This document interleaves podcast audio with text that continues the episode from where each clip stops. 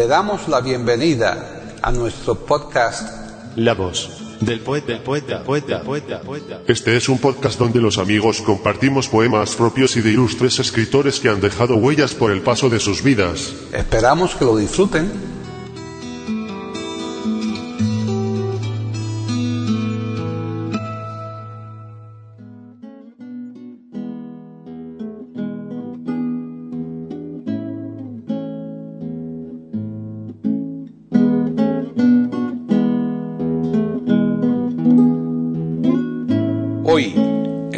Del poeta de eiberoamérica.com, Paquita Sánchez Calvarro presenta Ainda Ledesma recitando poemas de Jorge Luis Borges y Federico García Lorca.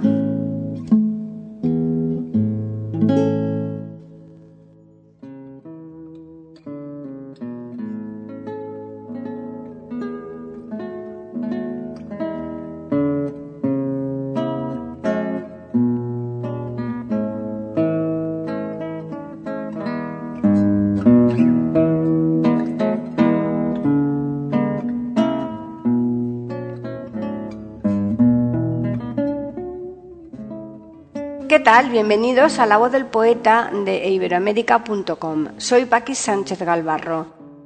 Como recordarán nuestros oyentes, hace ya muchos programas que tuvimos aquí en La Voz del Poeta a Inda Ledesma, una de las mejores actrices argentinas, recitando junto a Alfredo Alcón y Luis Medina Castro poemas de una maravillosa colección que recogía la mejor poesía argentina de todos los tiempos. Hoy vamos a recuperar a Inda Ledesma, como seguro haremos también tarde o temprano con los otros dos, en poemas recitados por ella fuera de la colección antedicha. En este programa que le vamos a dedicar vamos a tenerla recitándonos poemas de Jorge Luis Borges, y un poema que recitó en homenaje a las Madres de Mayo, basado en el poema Grito hacia Roma de Federico García Lorca, perteneciente a su libro Poeta en Nueva York. Así pues, estos son los títulos que compondrán el programa de hoy. De Jorge Luis Borges, 1. Perdido. 2. La rosa. 3. La tarde. 4. La lluvia. 5. Buenos Aires basado en el poema Grito hacia Roma de Federico García Lorca. 6. Poema en homenaje a las Madres de Mayo. Bien, ya les vamos a dejar, pero como siempre les recordamos que estaremos nuevamente aquí puntuales a la cita la próxima semana con otro podcast de La voz del poeta.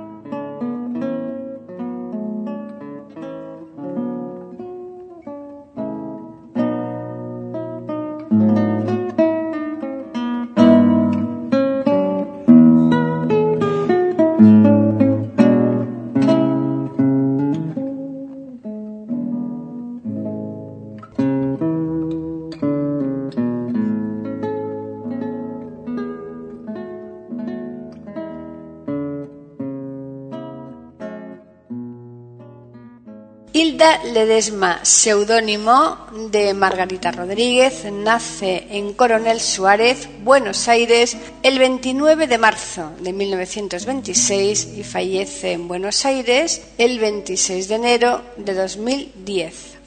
Nacionalidad argentina.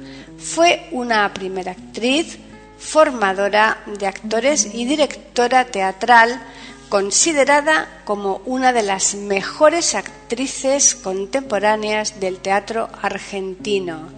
Iván Mochner dice de ella, era una artista de una gran inteligencia y de alguna manera me marcó en muchos sentidos.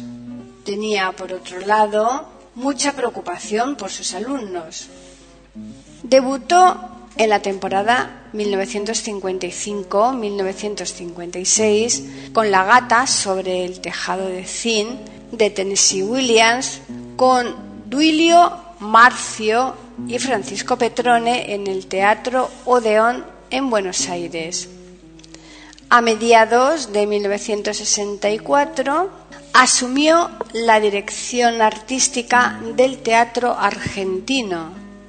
En la cinematografía se destacan sus labores junto a Francisco Petrone y En todo sea para bien, por el que recibió el premio a la mejor actriz. Como directora se ha destacado en obras como Israfel de Abelardo Castillo con la actuación de Alfredo Alcón. En 1990 formó parte del elenco de Flop en homenaje a Florencio Parravicini. Se le otorgó diploma al mérito Conex. Sus restos fueron inhumados en el Panteón de la Asociación Argentina de Actores en el cementerio de La Chacorita.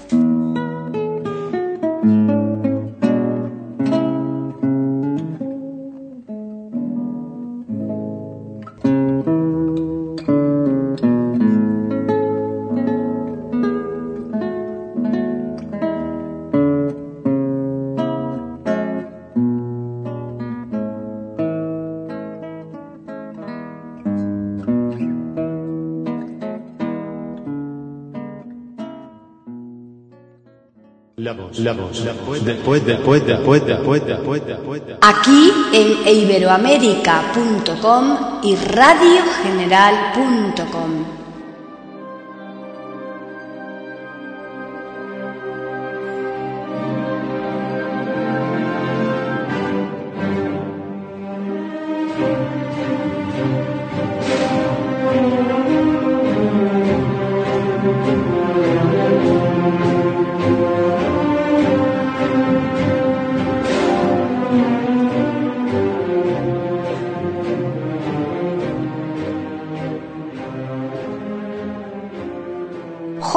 Francisco Isidoro Luis Borges. Nace el 24 de agosto de 1899 en Buenos Aires, Argentina, y fallece el 14 de junio en Ginebra, Suiza, en 1986. Nacionalidad argentina.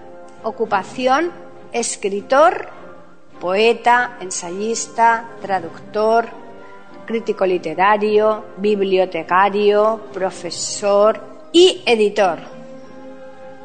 Participó del movimiento literario ultraísta que encabezaría en Argentina y que influiría en su obra lírica.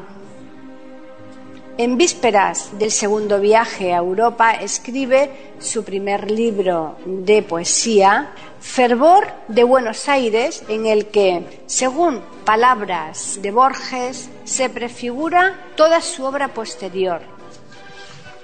En 1941 publicó el libro Antología Poética Argentina. Fue Premio Nacional de Literatura y mencionado durante 30 años para el Premio Nobel de Literatura. Compartió junto con Samuel Beckett el Premio Internacional de Literatura. En 1973 fue declarado Ciudadano Ilustre de la ciudad de Buenos Aires. Entre su obra poética destacamos Los ritmos rojos, Luna de enfrente, Cuaderno de San Martín, El Hacedor, para las seis cuerdas, Elogio de la sombra, La rosa profunda, Las monedas de hierro, etc.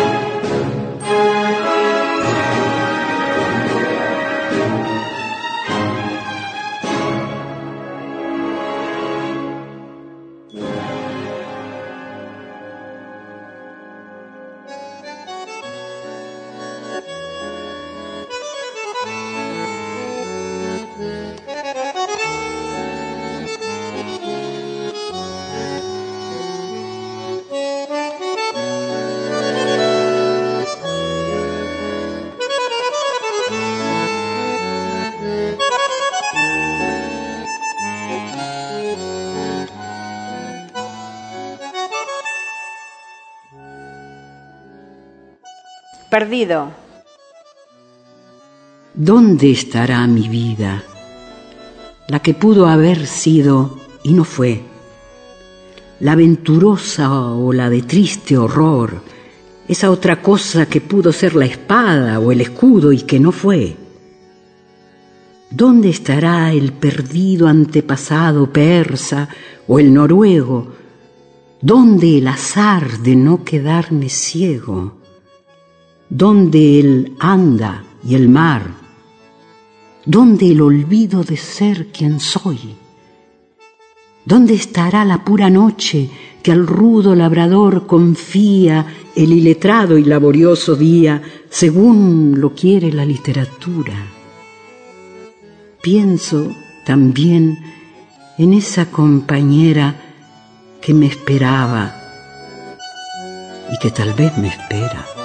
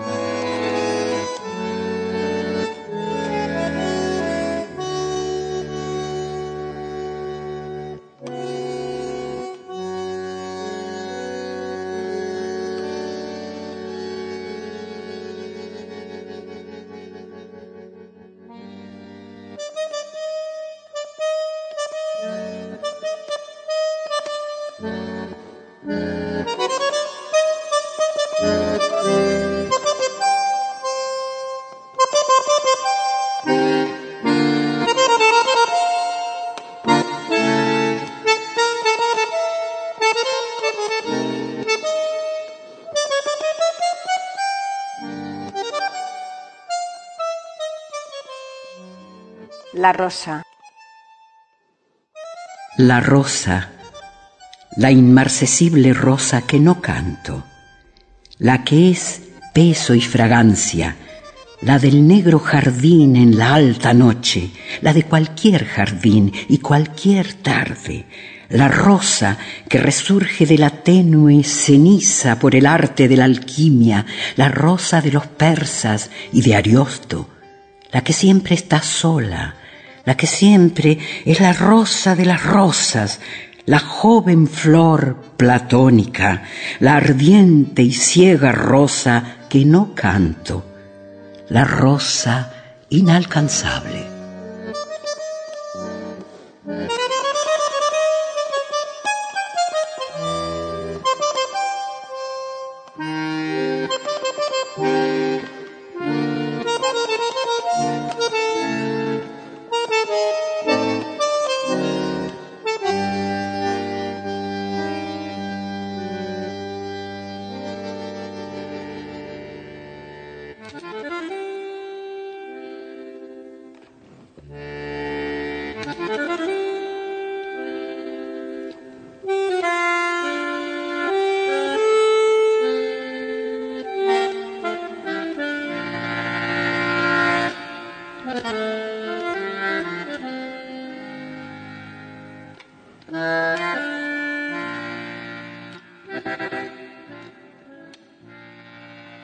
La tarde. Las tardes que serán y las que han sido son una sola, inconcebiblemente. Son un claro cristal, solo y doliente, inaccesible al tiempo y a su olvido. Son los espejos de esa tarde eterna que en un cielo secreto se atesora. En aquel cielo están el pez, la aurora, la balanza, la espada y la cisterna, uno y cada arquetipo. Así Plotino nos enseña en sus libros, que son nueve, bien puede ser que nuestra vida breve sea un reflejo fugaz de lo divino. La tarde elemental ronda la casa, la de ayer, la de hoy, la que no pasa.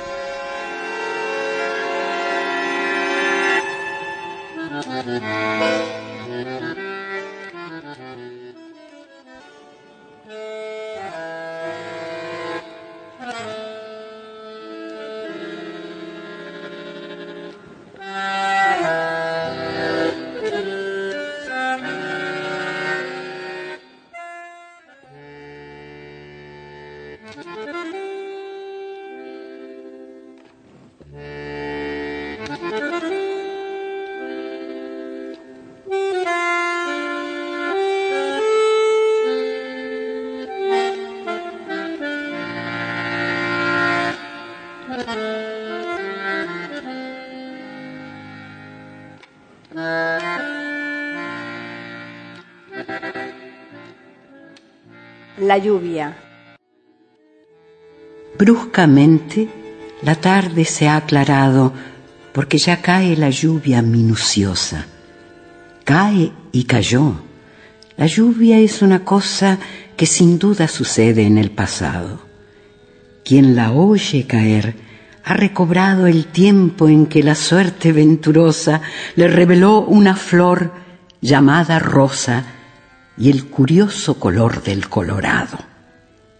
Esta lluvia que ciega los cristales alegrará en perdidos arrabales las negras uvas de una parra en cierto patio que ya no existe. La mojada tarde me trae la voz, la voz deseada de mi padre que vuelve y que no ha muerto.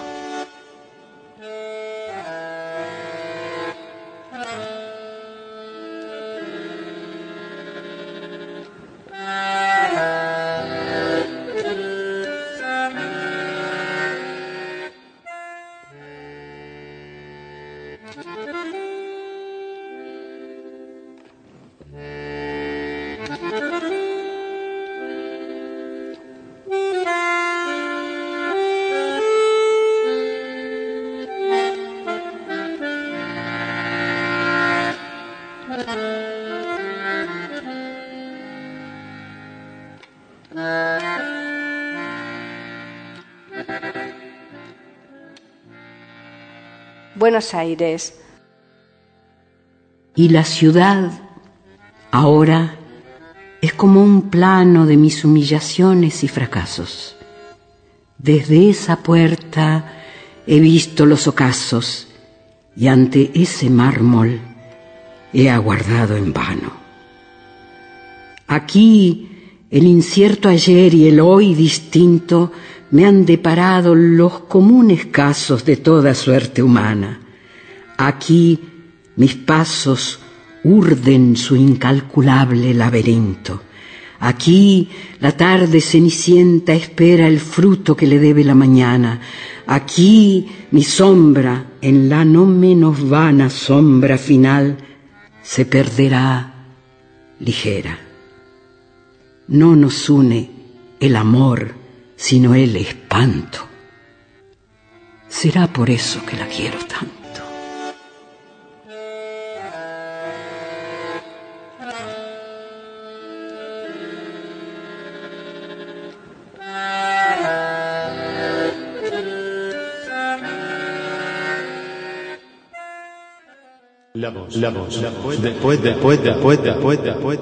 Aquí en iberoamérica.com y radiogeneral.com.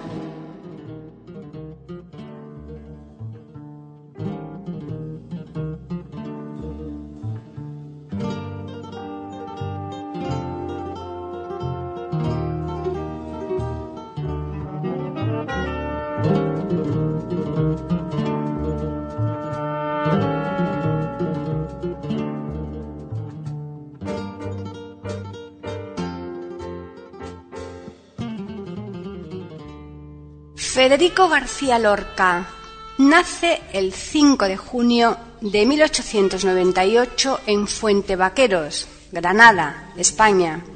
Fallece el 18 de agosto de 1936 entre Biznar y Alfagar, Granada, España. Ocupación, poeta, dramaturgo.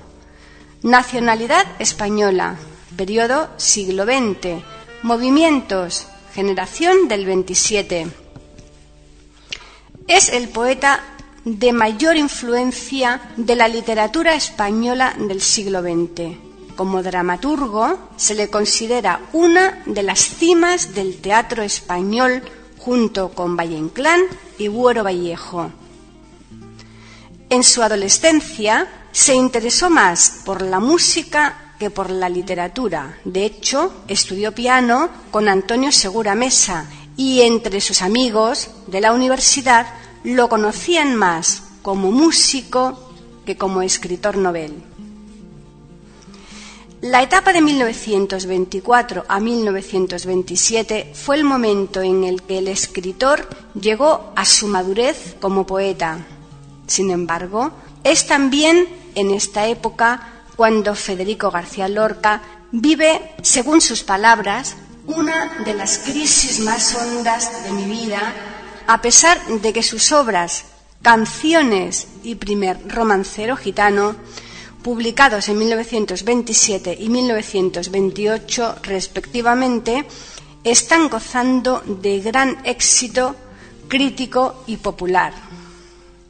El universo lorquiano se define por un palpable sistematismo. La poesía, el drama y la prosa se alimentan de obsesiones, amor, deseo, esterilidad y de claves estilísticas constantes.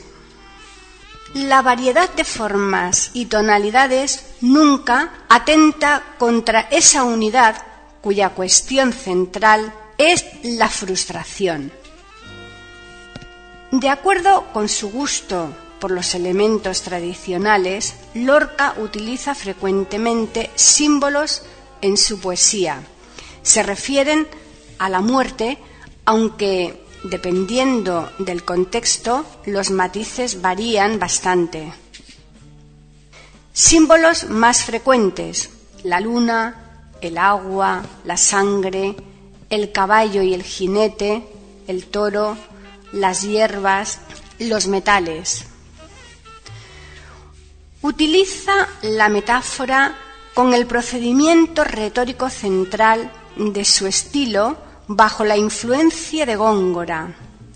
Su obra está plagada de neopopularismos, la música y cantos.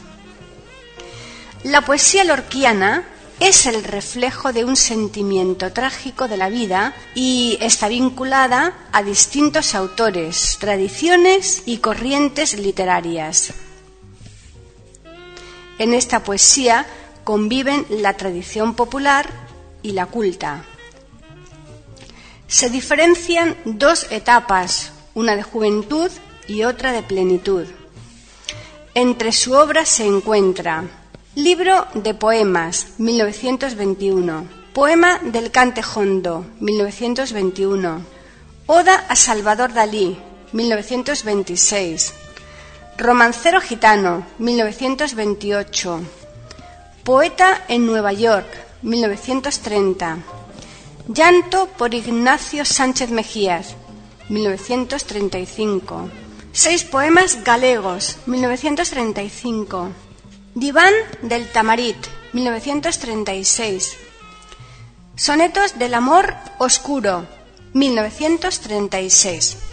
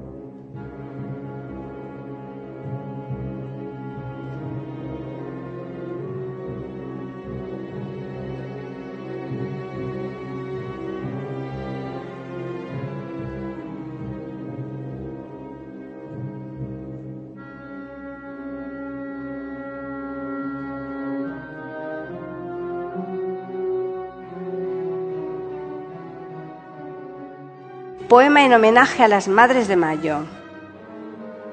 Porque ya no hay quien reparta el pan ni el vino, ni quien cultive flores en la boca del muerto, ni quien abra los linos del reposo.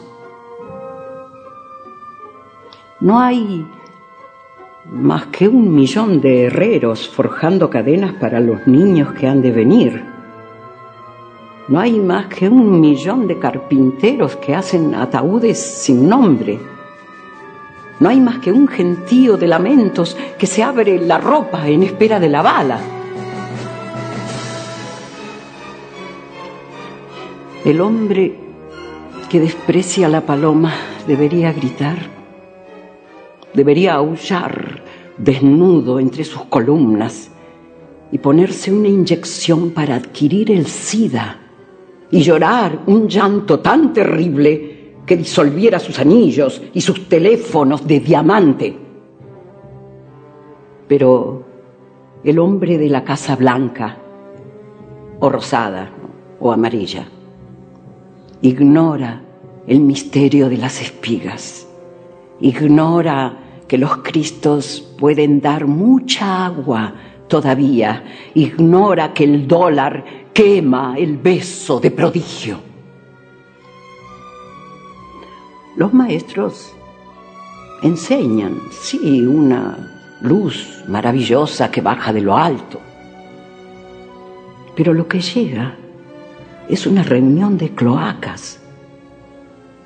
Los maestros señalan con devoción las enormes cúpulas ahumadas, pero debajo de las estatuas no hay amor, no hay amor, no hay amor bajo los ojos de cristal definitivo. El amor está en las carnes desgarradas por la sed, en la choza diminuta que lucha con la inundación. El amor está en los fosos donde aprieta la serpiente del hambre, en el triste mar que mece cadáveres como gaviotas y en el oscurísimo beso punzante debajo de las almohadas. Mientras tanto, mientras tanto, mientras tanto, ay,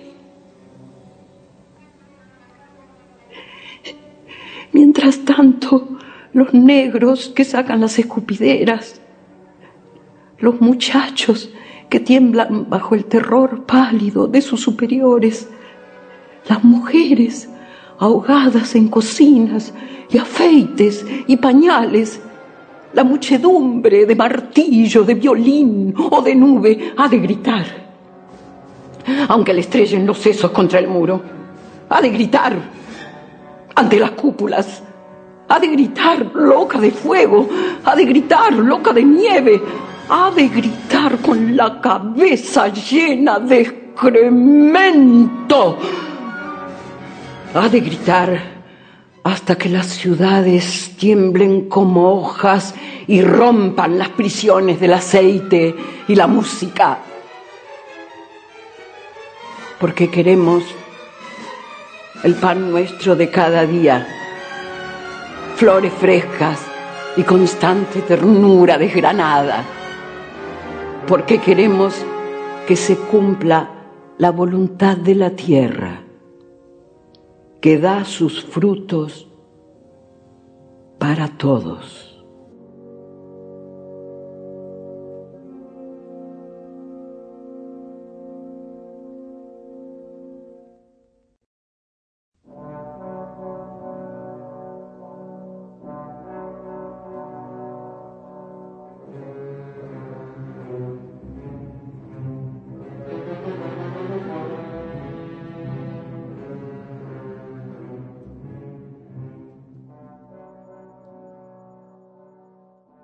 La voz del poeta. La voz del poeta. La voz del poeta.